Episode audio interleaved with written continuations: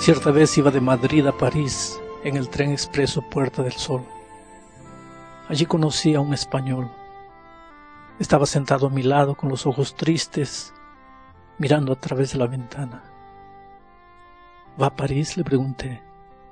Me dijo que no, que se dirigía a Burgos, su tierra natal. Entonces me habló de la tragedia de vivir en una ciudad grande como Madrid.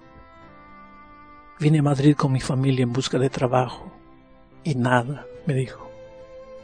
Uno se siente solo girando por las calles como un peón. Los perros, por lo menos cuando se encuentran, mueven la cola, pero los seres humanos ni se saludan. Después hizo una pausa y prosiguió. Una noche había llovido tanto. Mi esposa estaba enferma. Mi hijo mayor en el hospital. Yo no sabía qué hacer. Nadie quería ayudarme. Estaba solo viviendo en medio de tanta gente.